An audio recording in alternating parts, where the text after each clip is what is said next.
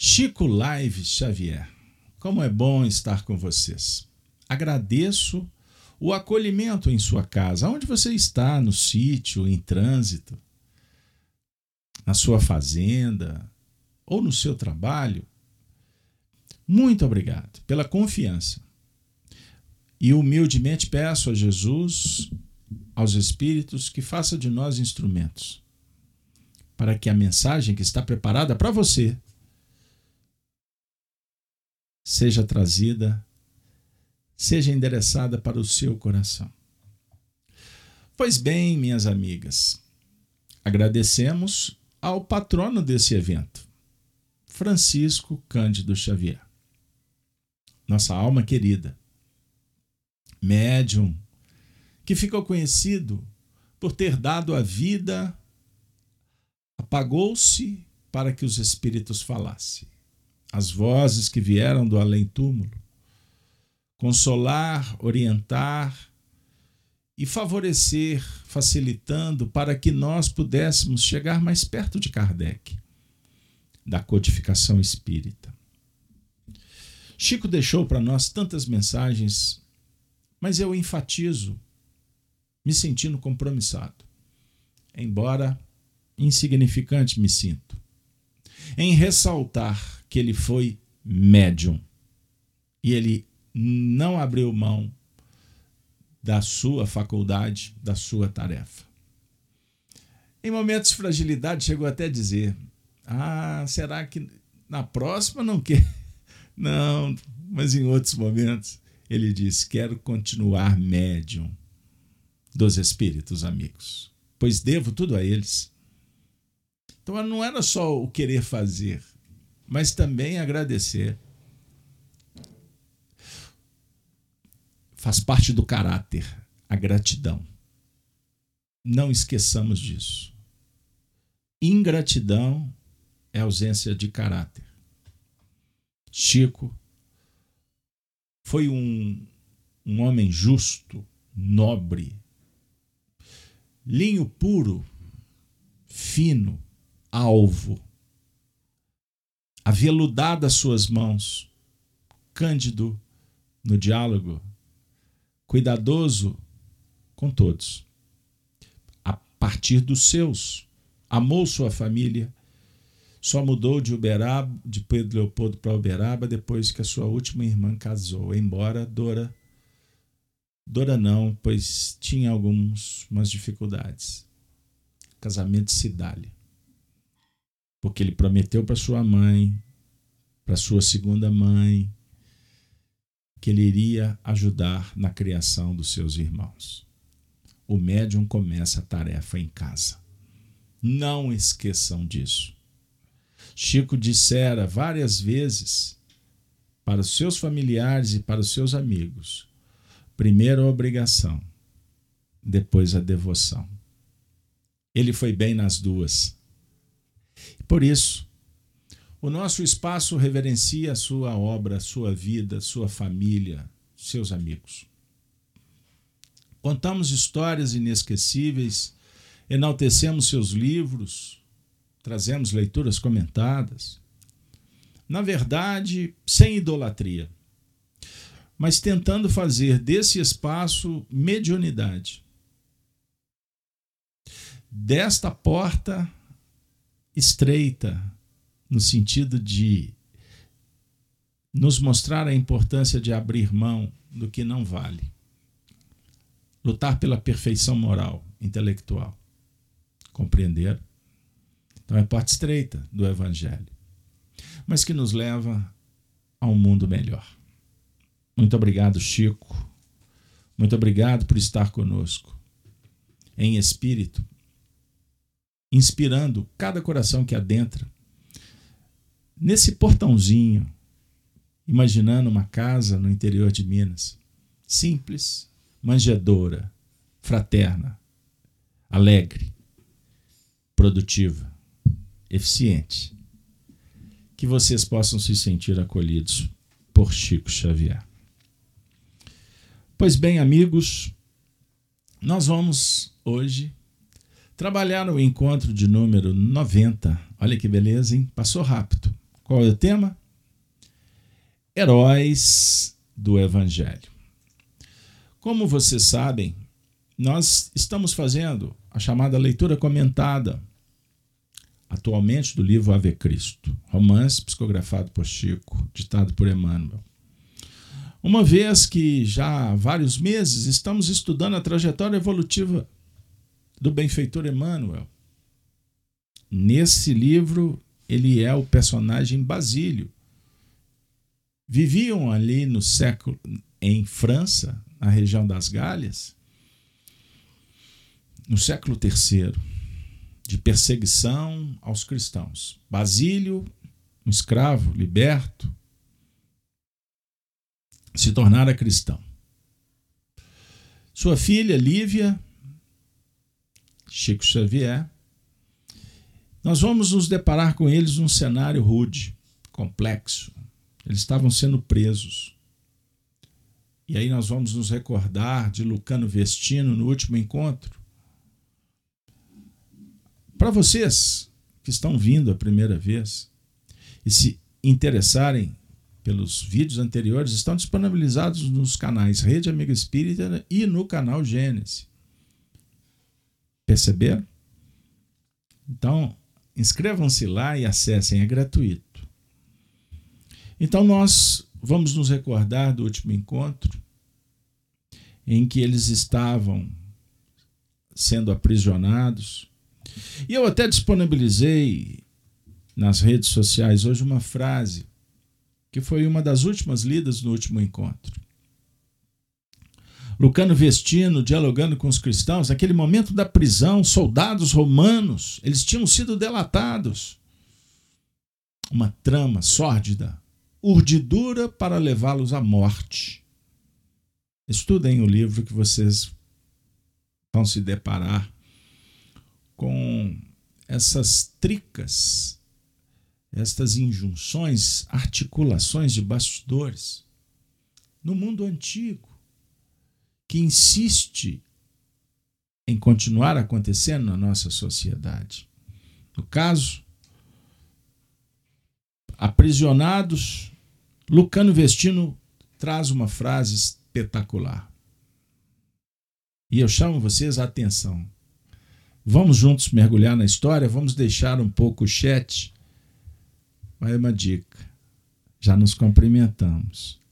Senão a gente perde o trem. E o trem é coisa de mineiro. A gente perde a essência. Perceberam? O progresso do mundo é feito com o suor dos que padecem. E a, e a justiça entre os homens é um santuário levantado pela dor dos vencidos. Frase marcante. Que dialoga com uma mensagem crística e não crítica. Percebam bem, existe uma diferença.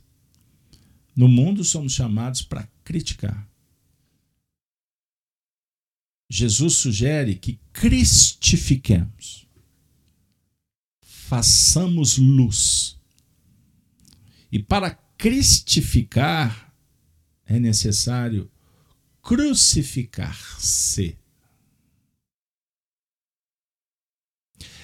A definir que não tem sentido pensar em Jesus sem aprender as suas lições para segui-lo. Aprender. Provas, expiações fazem parte do cenário para atingirmos o Gólgota, pois não subiremos como ele sem marcas, sem complicações. Ele era um homem justo. Então não basta se dizer cristão. Imperioso viver como tal. Religiosos confundem com práticas no mundo para vencer, para dominar, para usar da própria mensagem para assolar, para constranger. proposta do Cristo é interna, é fazer luz. Nesse momento, eles estão sendo presos e esperançosos em Cristo, vida futura. Lucano Vestino disse: Filhas, filhos do coração, não nos rendamos ao mal, procuremos com valor a vontade do Cristo. Deus nos assiste e a verdade nos guia. Mais vale a morte com liberdade que a vida com escravidão. Quer que repete essa frase? Mais vale a morte com liberdade que a vida com escravidão. Avancemos resolutos, resolutas. As feras do anfiteatro são nossas benfeitoras. Que anfiteatro? No caso deles, os romanos, as feras no circo, e no nosso caso, em pleno século XXI, as feras que estão dentro de nós mesmos e que reverberam, ecoam, esbravejam no mundo externo. Pois elas estão em toda parte, não adianta fugir. Precisam ser assassinadas ou transformadas, educadas, redirecionadas. Perceberam? Lucano Vestino, Basílio, mulheres, crianças, homens, presos, algemados, sendo tosquiados como uma ovelha a caminho do sacrifício, se mantinham eretos é nessa hora que entra o ensinamento. Não se turbe o vosso coração.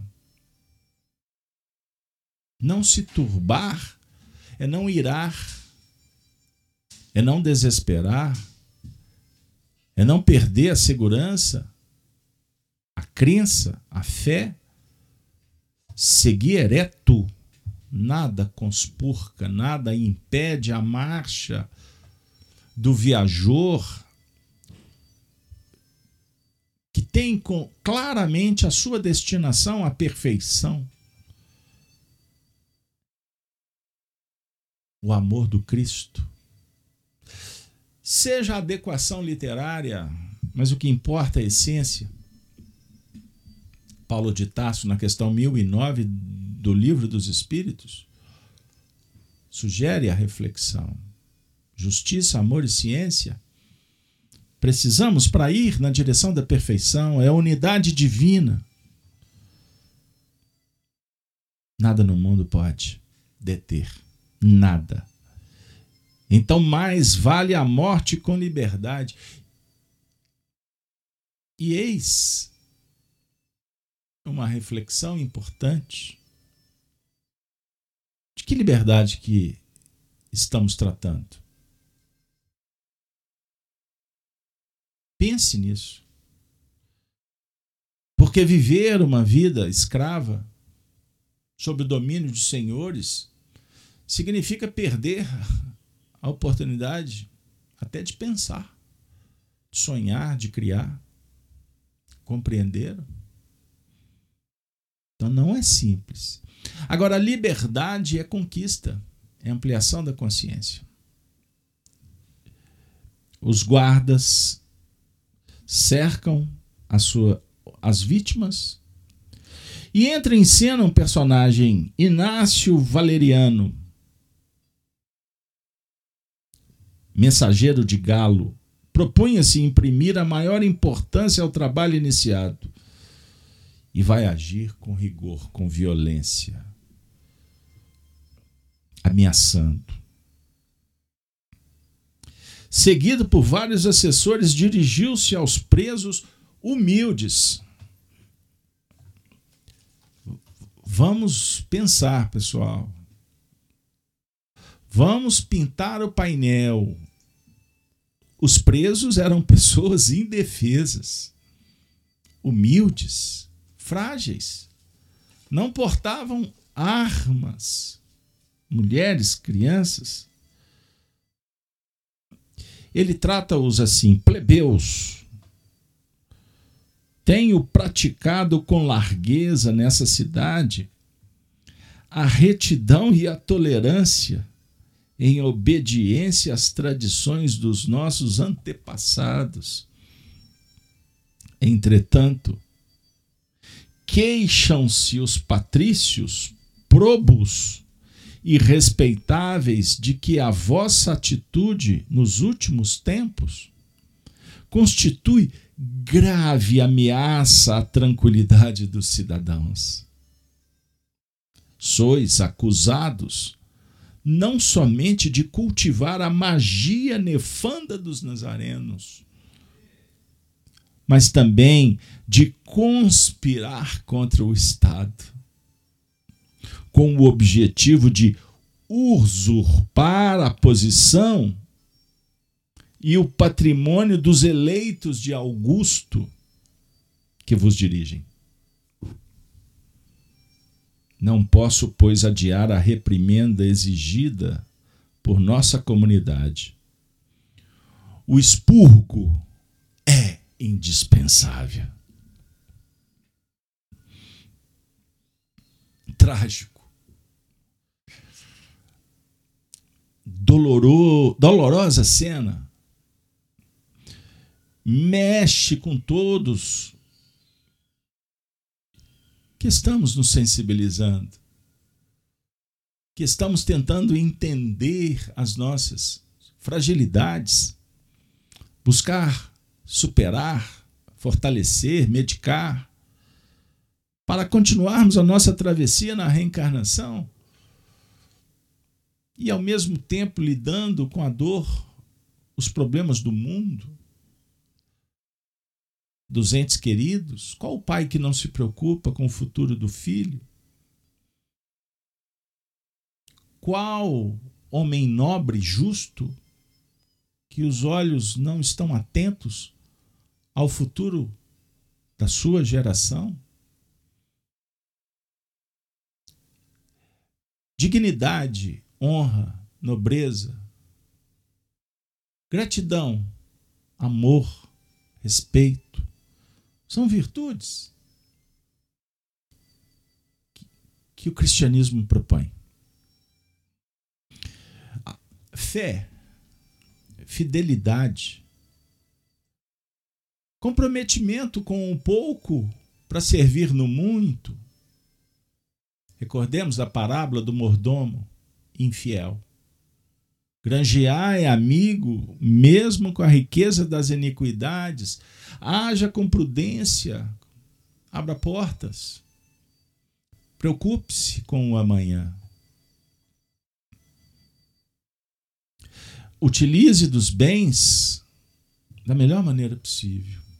Ame o próximo, respeite, saiba os seus limites e não invada o limite do outro.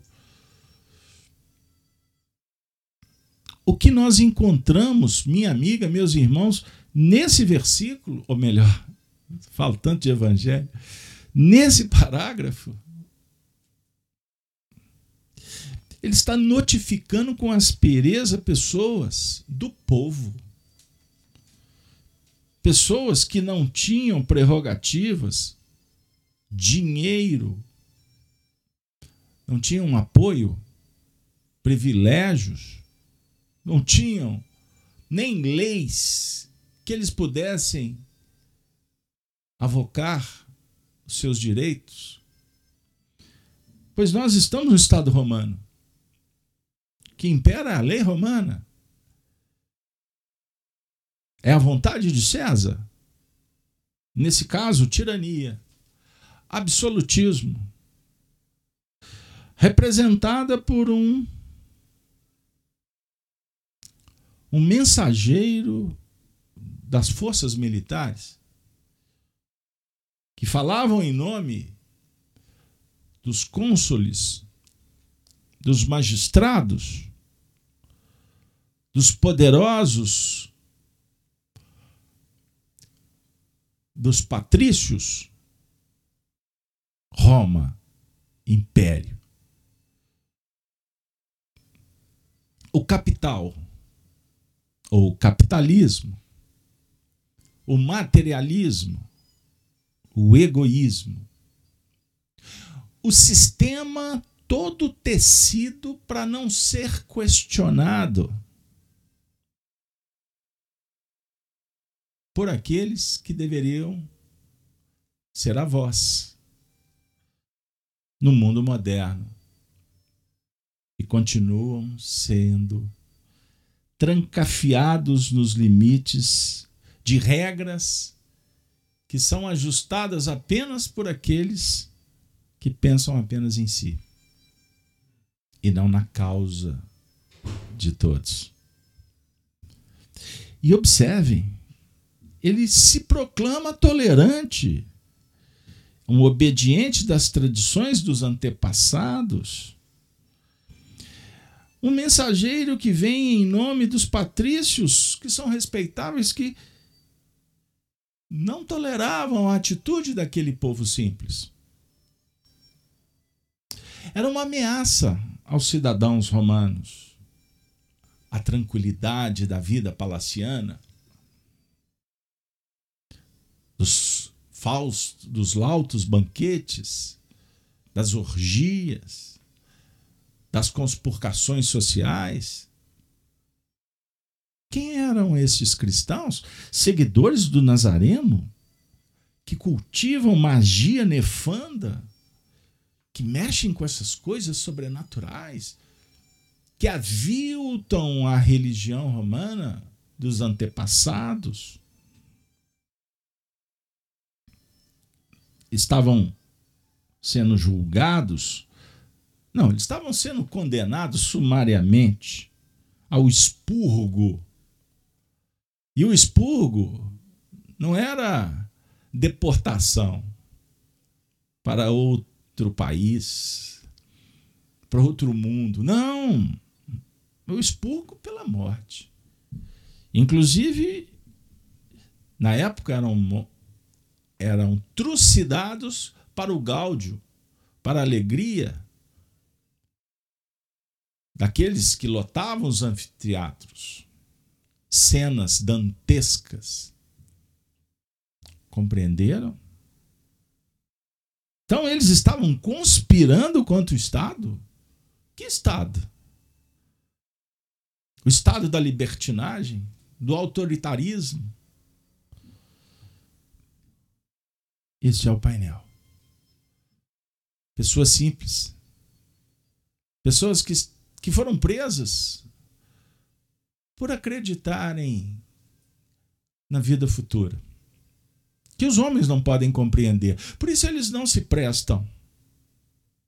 Eles não estão interessados em ouvir o clamor da justiça, da liberdade, da fraternidade, da espiritualidade. Porque o status quo está estabelecido. Privilégios não queremos perder. Então a ganância a ambição,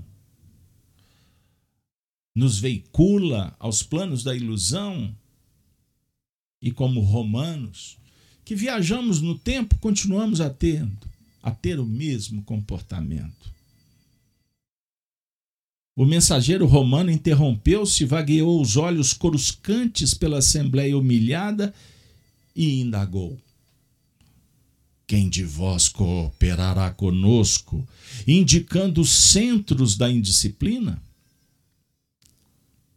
Os núcleos em que as pessoas se reuniam para orar e ouvir a mensagem dê a César o que é de César e a Deus o que é de Deus. Mas ao mesmo tempo essa mensagem também dizia: não se pode servir a Deus e a mamão e os cristãos daquele tempo se comprometeram em servir a Deus. Deus de bondade, de misericórdia. Deus de perdão. Deus da vida digna, proba. Deus que trazia consolo esperança para aqueles deserdados, os filhos do Calvário de Jesus, eles estavam sendo perseguidos por causa de Jesus, que os homens tentaram impedir, como fizeram com Sócrates, mataram. Pois não estavam dispostos a serem ameaçados. Então mata, tira do contexto. Só que os romanos não sabiam.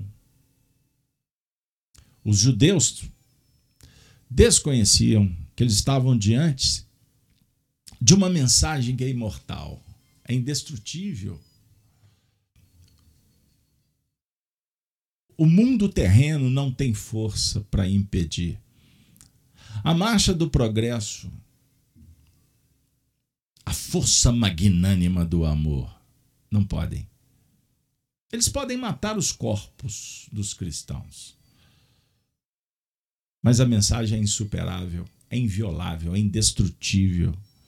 Porque Deus. Os homens podem matar os homens. Os impérios podem destruir outros impérios. Os ditadores lutam pela hegemonia, pelo domínio, sangrando as outras terras mais frágeis, tirando seus tesouros. Mas eles se esquecem que todos os reinos caíram. Temos dificuldade de lembrar os nomes destes ditadores. Mas a humanidade sempre se lembrará de Jesus. Quem de vós cooperará conosco indicando os centros da indisciplina? Nossa magnanimidade responderá com a libertação de todos os que colaborarem na empresa benemérita em que nos empenhamos. Vem cá, delação premiada. Qual foi a resposta dos cristãos? Permaneceram emudecidos. Os soldados, exasperados com o silêncio reinante, que tomou por desconsideração a sua autoridade, Valeriano dirigiu-se a Vestino, Lucano Vestino, e a Basílio, os mais velhos, e exclamou: Em Roma, supomos encontrar nos anciões a palavra credenciada pela experiência, que nos compete ouvir em primeiro lugar. Ele concentra a atenção investindo e perguntou a ele diretamente: Que informais do movimento subversivo em preparação? Movimento, movimento subversivo como se os cristãos fossem revolucionários. O Evangelho não propõe revolução no mundo. Atentemos a isso. A mensagem do Cristo, didaticamente explanada por Allan Kardec no Evangelho segundo o Espiritismo, propõe revolução moral. Perceberam, gente? Essa revolução moral ela é tida e a vida até hoje como subversiva. Atrapalha a ordem. Dificulta. Dificulta. Porque a revolução moral propõe transformação pelo conhecimento, pelo debate, pela liberdade, pelo entendimento. Então, os regimes ditatoriais de todos os tempos querem impedir isso. Então, é muito fácil, no mundo atual, você fechar a escola ou você empobrecê-la. Você esvaziar toda a organização de um país para criar rupturas, dividir as pessoas, julgar umas contra as outras tirando o foco principal que é a educação. Não! privada apenas da intelectualidade cultural, mas a educação que forma caracteres e que tem as bases primordiais na família e não nas escolas. E hoje, como as famílias vivem um problema muito sério, inclusive pela falta de tempo, a palavra educação foi julgada na lixeira, foi abandonada. Ela foi esvaziada, ela foi trocada por instrução cultural, formação de soldados para o mercado de trabalho. Sem moral, sem religiosidade, sem fraternidade, qualquer discurso político é enganoso. É simples isso. Independente se é do lado A ou do lado B. O Espiritismo veio propor uma reflexão. Sem Jesus, sem a moral do Cristo, o progresso encontrará muitas dificuldades.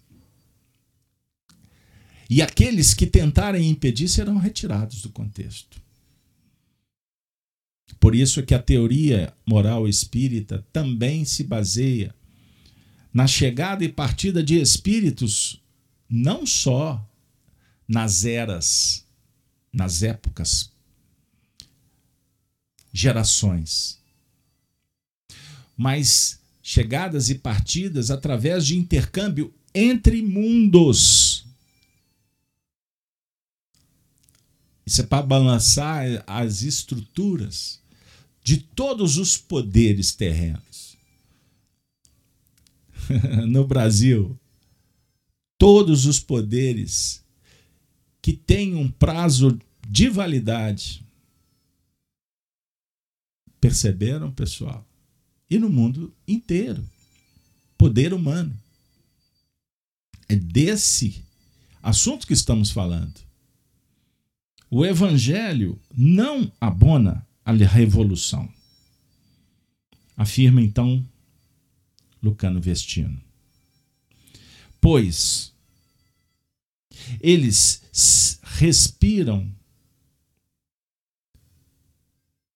no silêncio profundo divino Após a indagação, Lucano responde sem vacilar, com toda a deferência. Venerável embaixador de César, nós não somos delatores. Não somos delatores.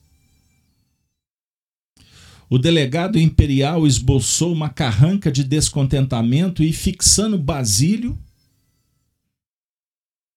inquiriu: E vós, que dizeis? Basílio, liberto, encanecido com seus setenta anos, sustentou-lhe o olhar penetrante, olhou nos olhos. Olhou nos olhos.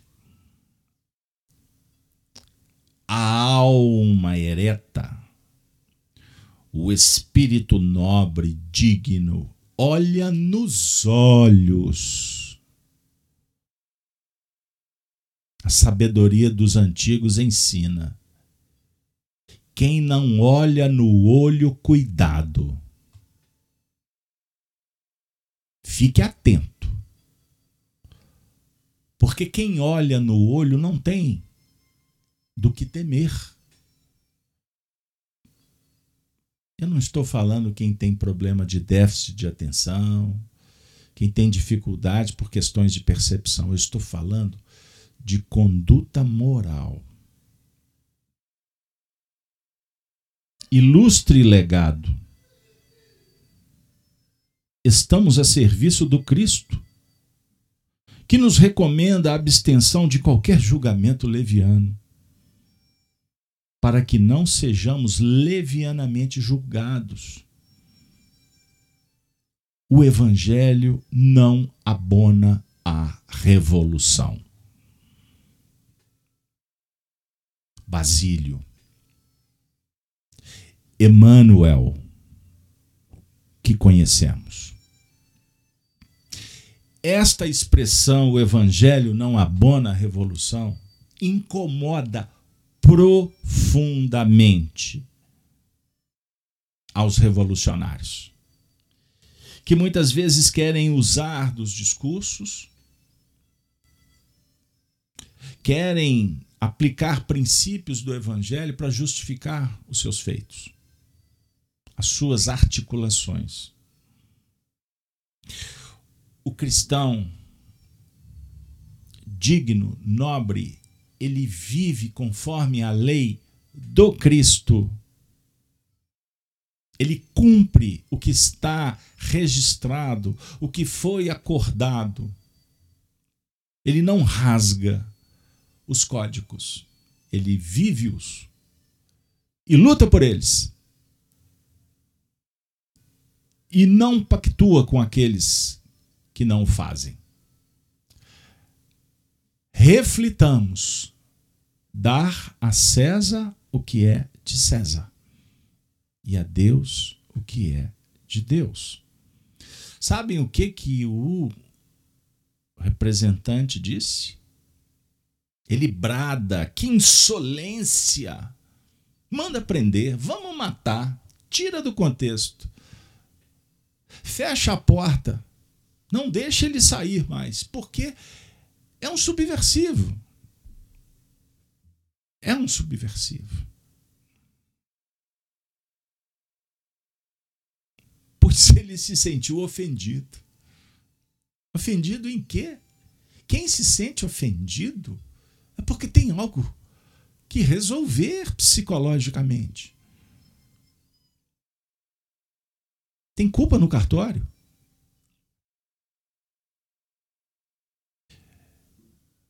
Estes velhos parecem zombar. Obrigados a responder com clareza, valem-se da ocasião para se jaquitarem de virtuosos efetuando ao mesmo tempo a propaganda do agitador judeu. Enganam-se, porém. Vejam bem a capacidade do personagem em mudar o sentido das palavras. Eles são agitadores? Eles estavam lá orando, fazendo a deles eles foram vilipendiados. Eles, o lugar que eles estavam foi invadido. E o romano se sente ofendido. As leis romanas estavam sendo atacadas. E ele projeta hipocrisia por parte de quem é honesto. Jactarem de virtuosos, efetuando ao mesmo tempo a propaganda do agitador judeu. Amiga, amigos, esse assunto é tão complexo, ele abre tantos ângulos para nossa reflexão, ele é tão atual, pois é atemporal. Porque os erros se repetem na história. Muda-se a ribalta, os personagens estão fazendo a mesma coisa? Ou nós só estamos trocando de posição? Já quitaram de virtuosos. Eles eram virtuosos.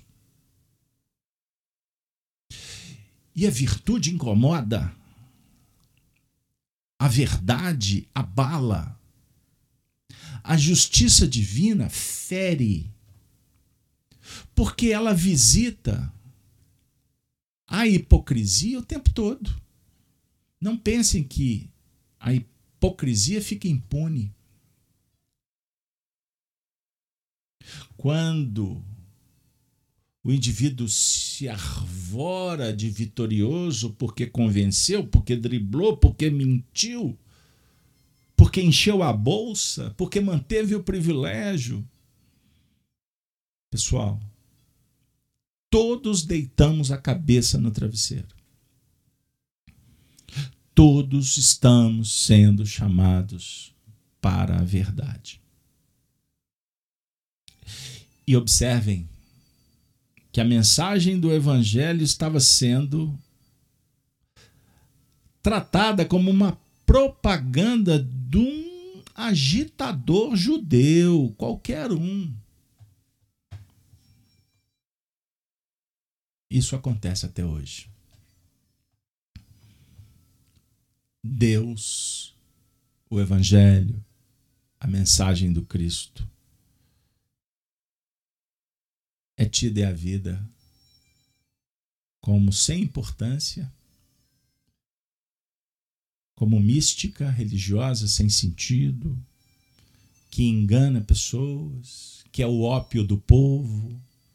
São expressões que propalaram nos tempos com o intuito de impedir as pessoas de encontrarem a própria luz. O papel de Jesus é só esse. E à medida em que as pessoas vão descobrindo, naturalmente elas vão respondendo aos sistemas que são contraditórios, que são impeditivos. O que pode gerar, inclusive, uma insatisfação popular, que faz parte das ondas que chegam, que vão, que retornam em busca do ajustamento para a caminhada em busca do equilíbrio. Portanto, todas as crises, todas as revoluções, sobre o ponto de vista humano, social,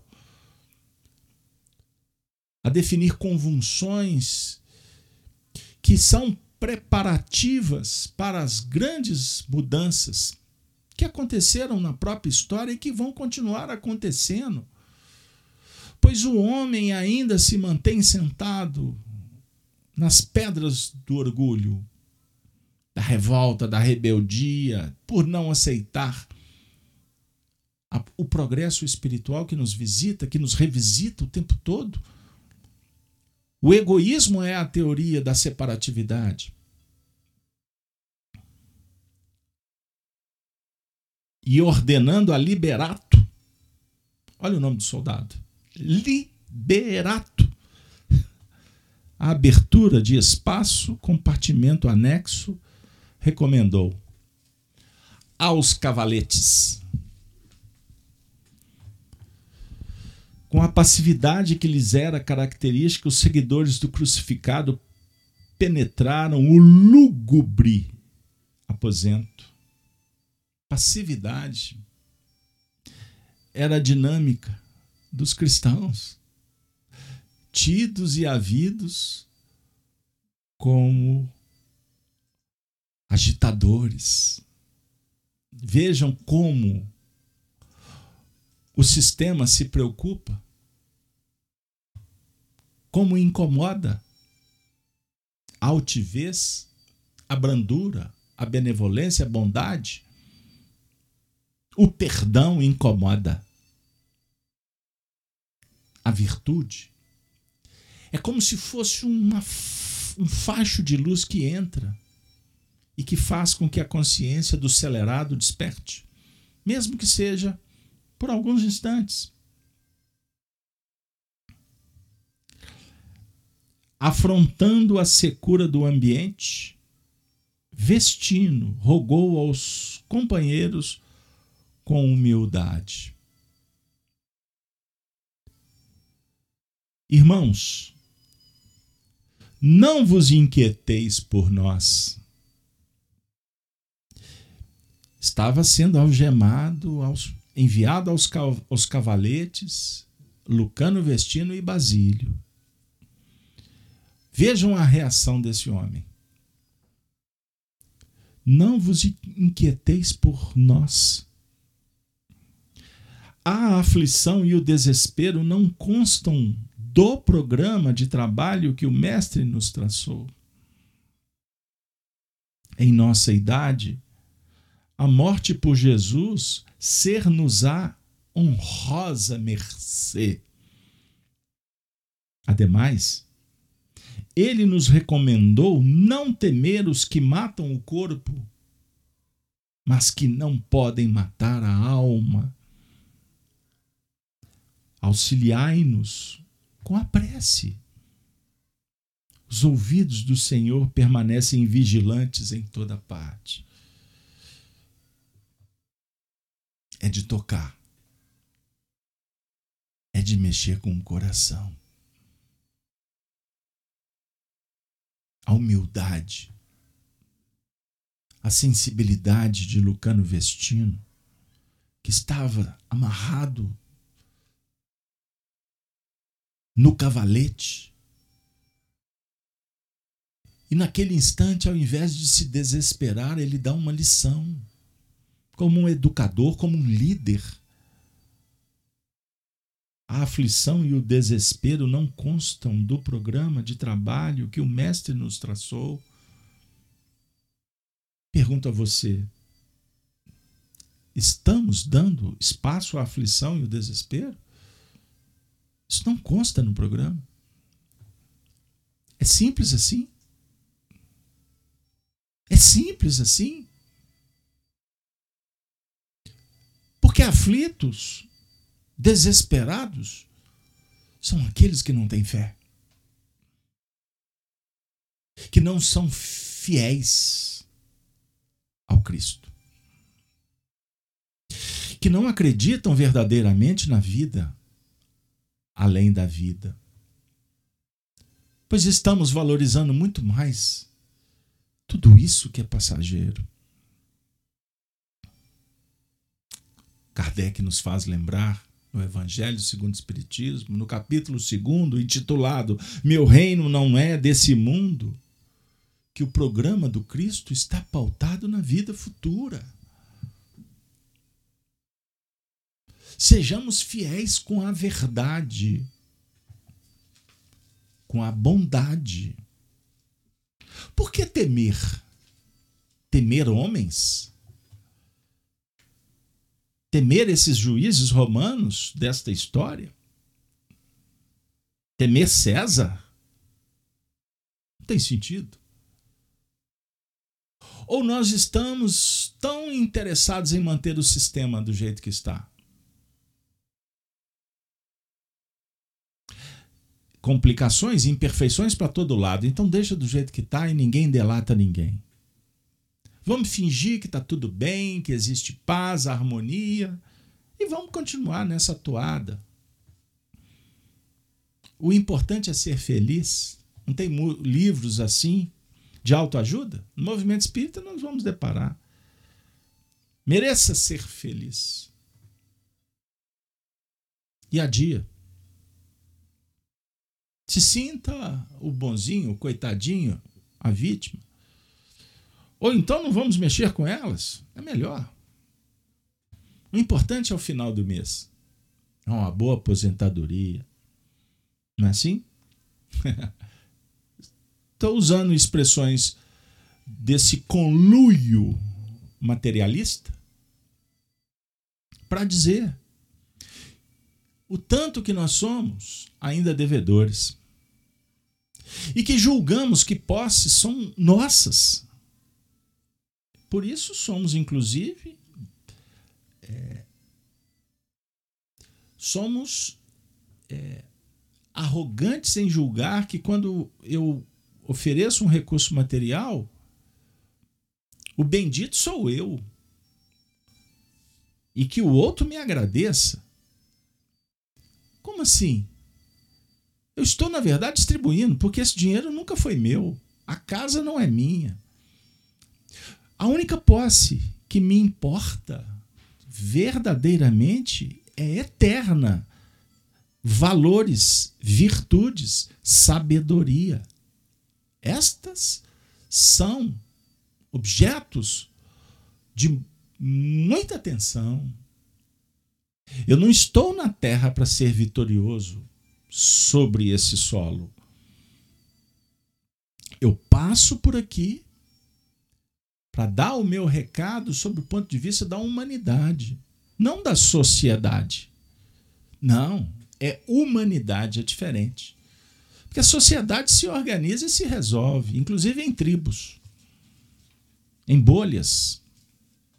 Os filósofos não tratam as bolhas líquidas, os relacionamentos sem comprometimento moral, sem longevidade.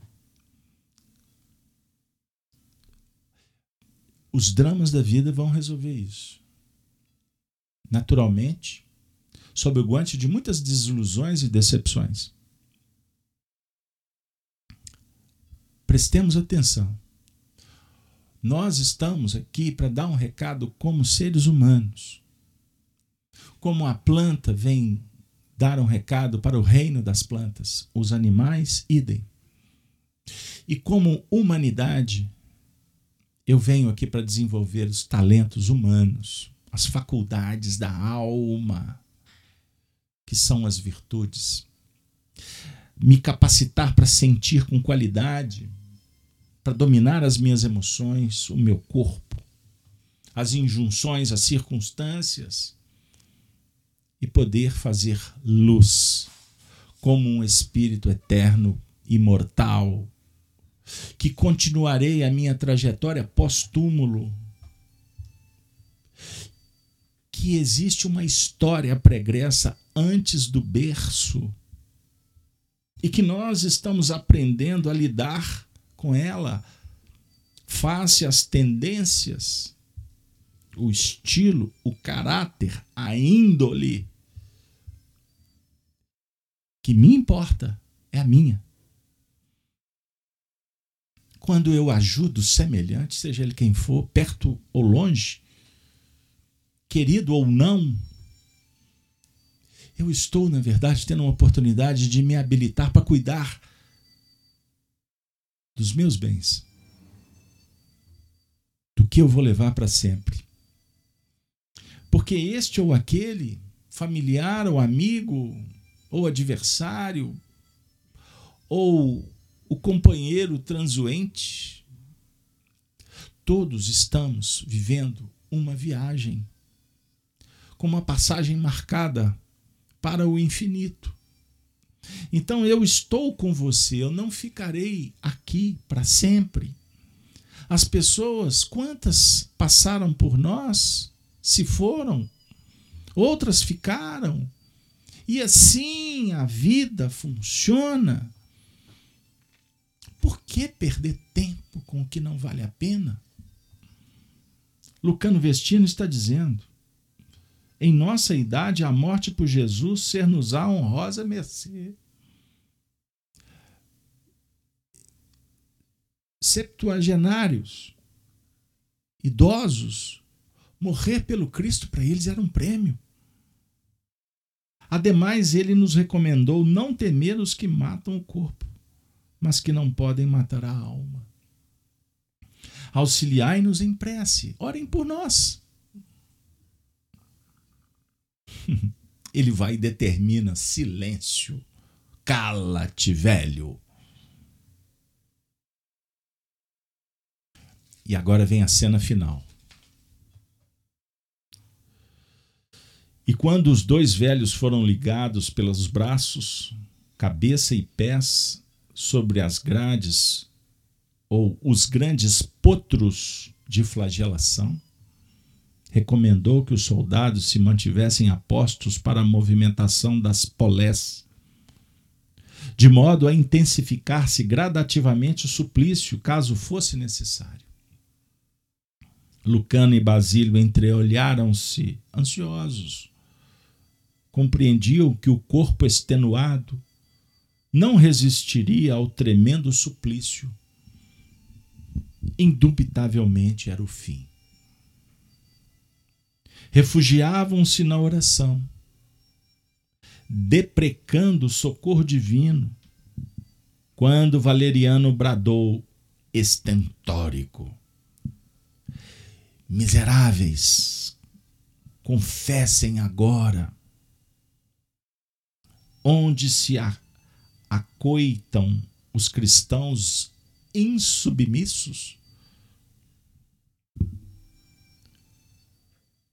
Vestino, com muita calma, diz para ele: cristianismo e insubmissão não se conhecem. Frase que vergasta, que penetra como uma espada de dois gumes. Pura verdade. Cristianismo, na essência, não dialoga com insubmissão. Não. É submissão. Submissão à vontade do Altíssimo. Servir a um só Senhor. Senhor que nos ilumina para amarmos, respeitarmos, fraternizarmos, dialogarmos, nos livrar do mal, operando na caridade, confiantes no apoio superior, divino, inquestionável, inderrogável, que nos dá as condições necessárias para trafegar na direção da vida maior.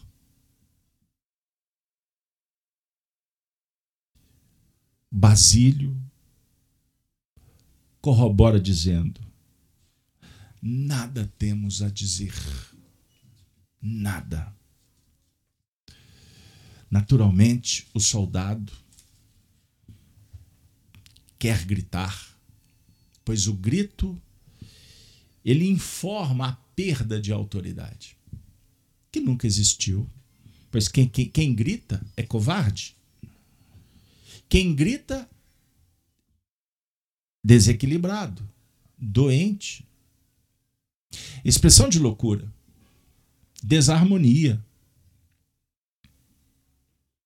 horda de corvos, corvos, corvos, por todas as divindades infernais. Desenrolem a língua ou pagarão muito caro o atrevimento. E aí, meus amigos, começa o festival de torturas. Fez um sinal imperativo e as cordas retesaram-se os dois apóstolos atormentados sentiram que o tórax e a cabeça se desligavam, que os braços se separavam do tronco. Gemeram semi-asfixiados, mas não se lhes arrefeceu o bom ânimo. Confessem, confessem, repetia o alto dignatário romano de espírito conturbado pela cólera. Mas porque a revelação tardasse indefinidamente, mandou que as cordas se esticassem mais e mais. O peito dos supliciados arfava dolorosamente. Ambos cravavam o olhar no teto, qual se buscassem debalde a contemplação do céu Pastoso suor escorria-lhes do corpo a estalar-se. Em determinado momento, Basílio desferiu um grito inesquecível. Jesus! A imprecação escapara-se-lhe do imo da alma num misto inexprimível de dor, amargura, aflição e fé. Os olhos do velho afinador, Basílio, arregalaram-se nas órbitas, enquanto Vestino apresentava análogos fenômenos de angústia. Rompida a base do crânio, e rebentadas várias veias entre os ossos quebrados, e a carne em dilaceração, o sangue em golfadas sucessivas, lhes borbotou da boca entreaberta. A morte fora rápida. Desencarnava Basílio, Emmanuel, e Lucano Vestino. Estranha placidez estampou-se nas duas fisionomias dantes torturadas. Chocaram-se então, na sala, a perplexidade dos ímpios e o mudo heroísmo dos filhos do Evangelho.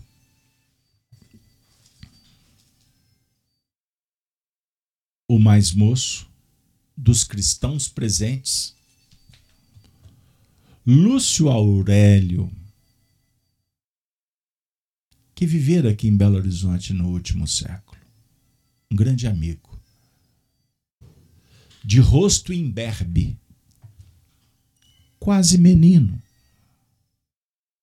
avançou para os cavaletes empapados de sangue e, enfrentando a estupefação dos algozes, orou em voz alta: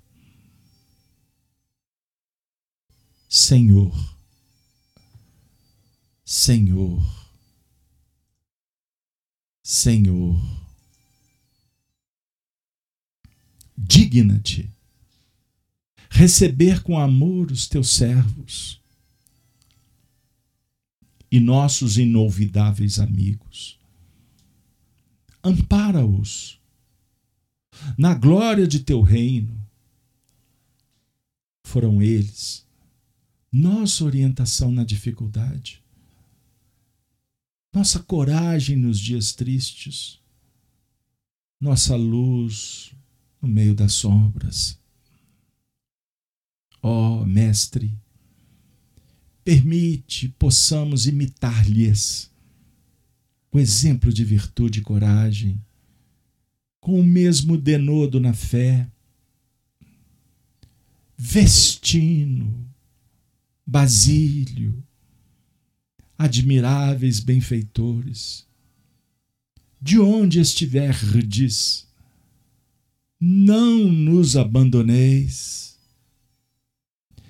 Ensinai-nos ainda que só pelo sacrifício conseguiremos construir com Jesus o mundo melhor.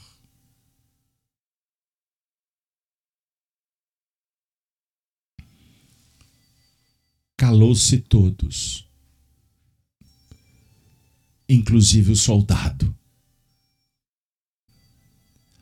arrogativa, apagara-se-lhe na garganta, afogada pelas, pelas ardentes lágrimas, ali pungirem o coração ao quebrado.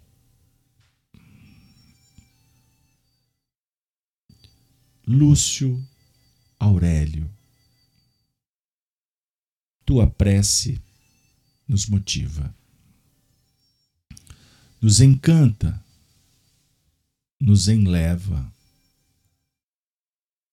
para outras esferas, as esferas do amor, as esferas da paz, da esperança, da fé,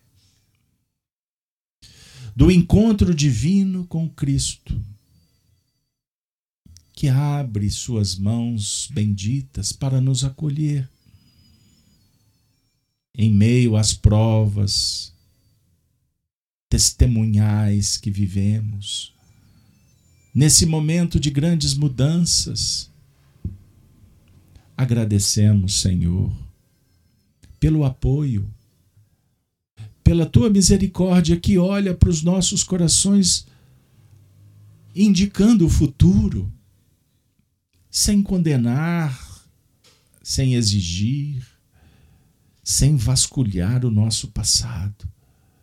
Não, Senhor, nós só temos que te agradecer. Que o Senhor possa permanecer conosco, nos incentivando e nos ajudando junto com aqueles que amamos. Ser bendito, Jesus.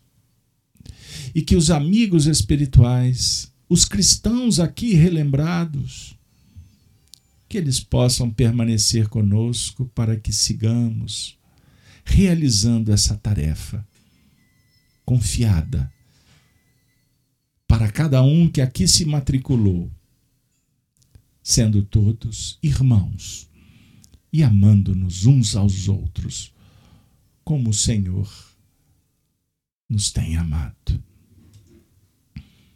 Ave Cristo.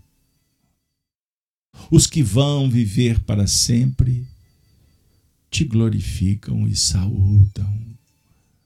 Ave Cristo. Os que aspiram à glória de servir em teu nome te glorificam e saúdam. Ave Cristo.